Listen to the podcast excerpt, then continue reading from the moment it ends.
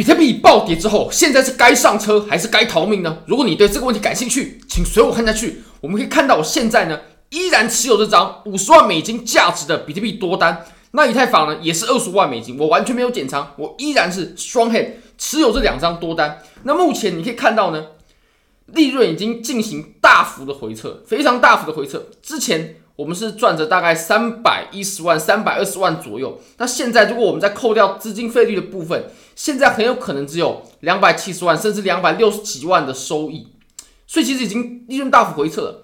那除了比特币、以太坊之外呢，我自己也有做山寨币。那山寨币我自己呢，主要选择是做 AVAX、雪崩、Avalanche，还有 Solana 这两个币种。那开的仓位呢，确实是不大，真的是不大。但是呢，你可以看到我们的收益呢也非常的可观，而且尤其是 Avalanche AVAX，它在这一波的下跌过程当中呢，并没有受到太大影响。不能说没有下跌，但是就以比特币下跌的幅度，还有 Avalanche 它下跌的幅度来相比较呢，我们依然保有非常丰厚的利润。那确实，Solana 我们目前正在亏损当中，但是我依然看好 Solana。那如果说你也想交易的话呢，非常欢迎你点击影片下方的 Bybit 链接。现在只要 KYC 入金一百美金，就送你三十美金的现金，而且可以直接提币走了。好，那我们回到盘面上吧。首先呢，我们必须从我们插的这根 K 线开始说起。那其实这根 K 线呢，我认为相当关键。其实这根 K 线它所做的行为呢，就是杀多头、杀杠杆。那我们在做这种杀多头的时候呢，基本上庄家它就是两个最主要的目的。第一个就是我们必须把多头给清掉，多头的杠杆就是做这些炒短线的人，或者说有开杠杆的人，必须给清掉。那第二个呢，在下跌的过程呢，他也会不希望接太多人上车，因为如果说接太多人上车的话，也会增加他后续拉盘的负担啊。那为什么要把杠杆给清掉呢？其实最简单的理由就是。当庄家在拉盘的时候，如果说中间没有进行任何的回调，就直接拉上去，那么这些做短线的人呢，或者说做合约的人呢，他们就会大幅的盈利。当他们大幅盈利的时候，他们就很容易会变现出场了。那当变现出场的时候，就是一股多单要平仓嘛，平卖出平仓卖出，它就是一个下跌的动力了。所以庄家他当然不希望我们在上涨的过程呢，有这种下跌的动力阻碍他拉盘，所以必须。在上涨的行情进进行这种轻杠杆，而且当我们出现轻杠杆行情的时候呢，就代表说我们接下来庄家他还是要继续再把盘面往上拉的。那当然了，我们最重要的判断标准呢，就是有没有突破前高。如果我们轻杠杆之后还能突破前高，那我觉得可以跟各位保证，庄家他所做的这次轻杠杆的效果呢就会发酵。我们往上呢。绝对不是四万七、四万八可以抵挡得了的，很有可能的，我们就会直接看到五开头的比特币了。好，那我们可以稍微复盘一下，其实我们在过往的行情当中呢，有不断出现这种杀多头的情况。那它有两个特征，第一个就是我们插针要插得够深。好，我们刚刚谈到说，基本上呢，我们这种呃多头轻杠杆啊，好多呃轻多头杠杆、轻轻多头杠杆的情况呢。它主要是两个目的，第一个目的，呃，杀多头；第二个目的呢，啊，他不希望你上车啊，好，少人上车，所以他要达成第一个目的，他要怎么做呢？那价格一定要打得深打得远，所以你可以发现，我们这一波下跌呢，你可以看到，如果我们从最高点到最低点大概是十趴左右，那如果我们只有计算这根 K 线的话呢，它也有高达。七趴八趴，其实绝对，我相信可以把这种小周期操作、小周期短线的杠杆给全部清出去，绝对没问题的。因为下跌的幅度够，所以杀多头呢，它要它要用什么方式呢？它用的手段呢，就是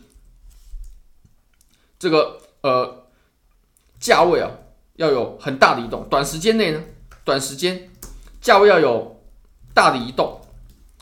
那很少人上车怎么办呢？他当然就是用插针的方式，所以我们常常见到这种杀多头的 K 线呢，它会有很长的下影线，就是时间很短，基本上就可以透过这这两个方式来达成庄家所要的效果。那我们可以稍微观察一下，我们除了当时这个地方，还有这里呢，我认为这里它也是杀杀多头，它这里是杀多头，很快的把杠杆给清掉了，把杠杆给清出场了，清出场之后呢，好，开始爆拉。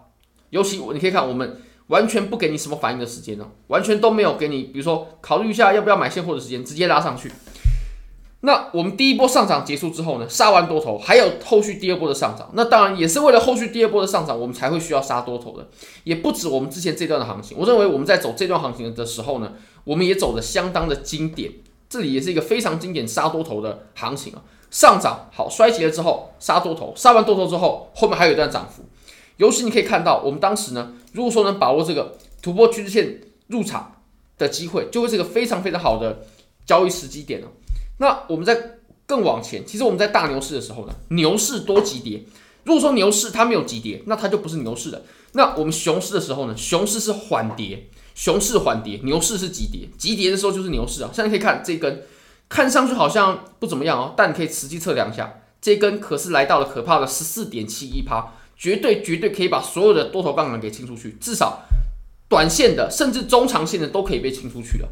这可以见到庄家他在清杠杆，他花了多大的这种力量，跟他进行的这个强度是非常强的。大家可以看到，牛市的时候呢多急跌，熊市的时候呢。是缓跌的，熊市的时候是缓跌的，所以还是有很大的差距的。好，那我们再回头看啊，那有人说我们会不会直接到四万四、四万五就是顶部了呢？因为我们频道之前又说，我们下一个目标位就是四万四、四万五，那会不会四万五就是我们的顶部了呢？我认为目前来看也是没有这个机会的。为什么呢？或者是说它有可能成为顶部，但是我们现在还没有办法说明它就是顶部。那首先我们可以注意一个点，就是我认为。我们在要形成顶部的过程，或者说回调也没有关系，杀多头也没有关系，但是关键位不能破。我们可以发现前面的关键位是什么地方，或者说我们可以把现在的行情呢跟真正的顶部去做比较，真正的顶部跟现在它有什么差异呢？你可以看到我们在这里，它就它就是一个真正的顶部了。那在走这个顶部的过程呢，你可以发现第一个它跌破关键位了，我们箱体下破了，这里跌破关键位，跌破关键位，这个是。在行情运行当中呢，或者说技术分析相当重要的呃准则，就是它关键位已经破了。它再来呢，就是我们的量能啊，你可以发现，我们当初当时在这里，它所走的量能呢是呃空头啊，是或者我们这样说吧，呃供应呢是远大于需求的，所以我们的现在的量能呢啊也没有走走出这个情况了。当时是这两个很重要的点啊，那还有就是啊，它要有累积足够的时间量能，它需要有一个震荡的区间，不是这个区间，它要有一个震荡的区间。那再来呢，就是你可以发现我们中间有很多这种实体很长的阴线，实体很长的阴线，那就代表它真的在供应。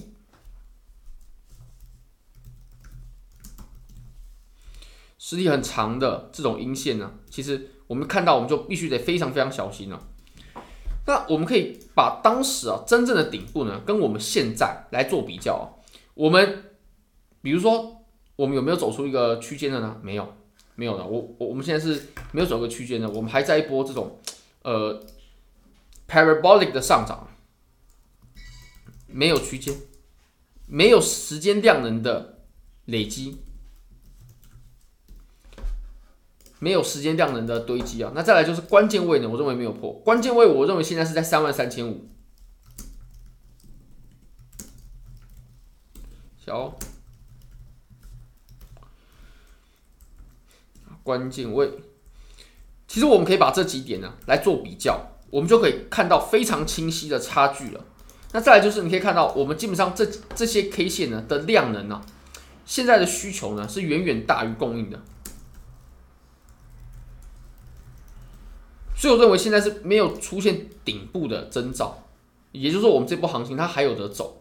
它最后呢，就是我们啊这根下跌，它也是出现了收针，收针，它并不是这种呃实体饱满的大阴线，没有实体饱满的阴线。所以，我们包括从这几个点呢，我们都可以同整啊，我们会知道说，我们在这个位置它没有形成顶部的，它是没有形成顶部的。或者说我们现在呢还判别不出它是顶部，那我们可以再把级别呢再缩小一点点啊。其实你说这个实体部分它还会不会再回来这样子踩到？你会不会把这个真踩实呢？甚至我们在震荡了一段时间过后，它会它还会不会再往下跌一波呢？其实都有可能。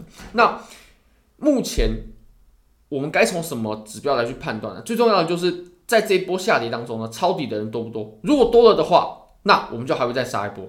那如果说抄底的人很少，那其实杀到这里就可以上去了。或者是说有没有很多多头被洗掉？如果很多多头被洗掉的话，那我们就可以直接上去。如果还有很多多头的话呢，那我相信很有机会，我们还有可能再往下洗第二波哦。当然，第一步就是先把这个真踩死嘛，第二步就是哦，我们再洗第二波。那这个是大家得必须注意的。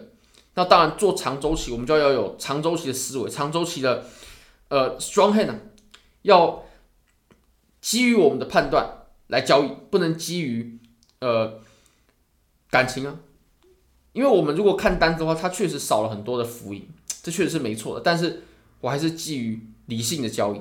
好，如果你觉得这个影片对你有帮助的话呢，非常欢迎你帮我影片点赞、订阅、分享、开启小铃铛。就是对我最大的支持，真的非常非常感谢各位，拜拜。